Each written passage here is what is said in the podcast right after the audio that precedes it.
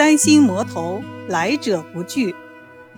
王叔和是魏晋之际的著名医学家、医书编纂家，因为史书《三国志》《晋书》都无其传记，故其生平籍贯都是后世专家合理推测得来的。王叔和，名熙，字叔和，祖籍高平，即今天山西省高平。王叔和从小就养成了勤奋好学、谦虚沉静的性格。他特别喜爱医学，读了不少古代医学典籍，并渐渐学会了诊脉治病的医术，慢慢的治好了许多疑难病人，请他看病的人也越来越多，他的名声也越来越大。上至王孙公子，下到庶民百姓。千里迢迢来高平找他就医的络绎不绝。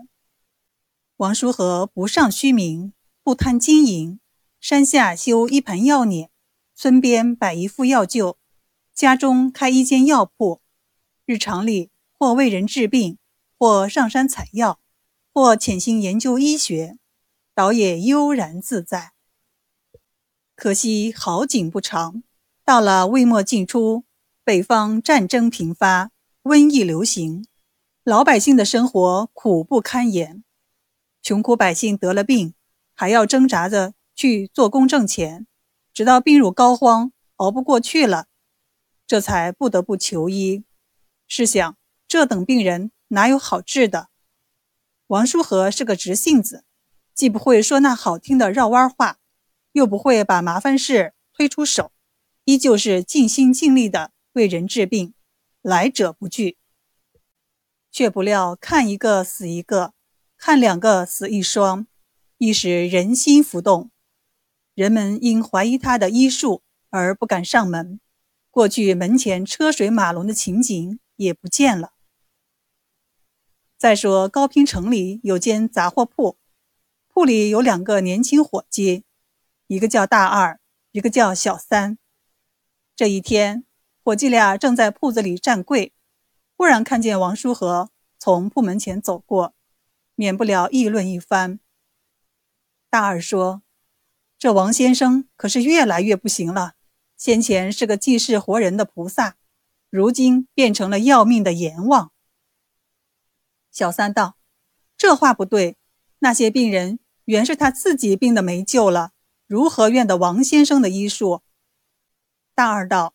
你也好笑，没病谁去求医？求医原为活命，难道为了找死？小三道：“照你这么说，便是好人经王先生搭手也要亡命了。我今天偏要请王先生诊脉，看我死了死不了。”伙计怄了满肚子气，就去吃饭了。那小三是个一根筋，和大二拌了嘴，心里很不痛快。下死劲儿的吃着小米捞饭，刚放下碗，就看见王叔和又从铺前走过。小三心里一急，大喊一声：“王先生！”一个箭步从屋里跳到当街上，接着身不由己地躺倒在地上，大喊道：“我肚子疼，我肚子疼！”王叔和见地下躺着的愣小子，热汗满面，就地打滚。忙蹲下，抓住他的手腕，切了脉，叹口气道：“此人无救了。”那大二一听此话，就忍不住笑道：“真是大白天碰上勾命鬼！我师弟半点病症也没有，远不过怄气，打赌考考你，你就真当他要死了？这样的庸才，还吹什么牛？”话没说完，只听小三呼了一声，就不动了。那大二上前伸手一探，已没了气，心下大惊，连叫：“怪怪！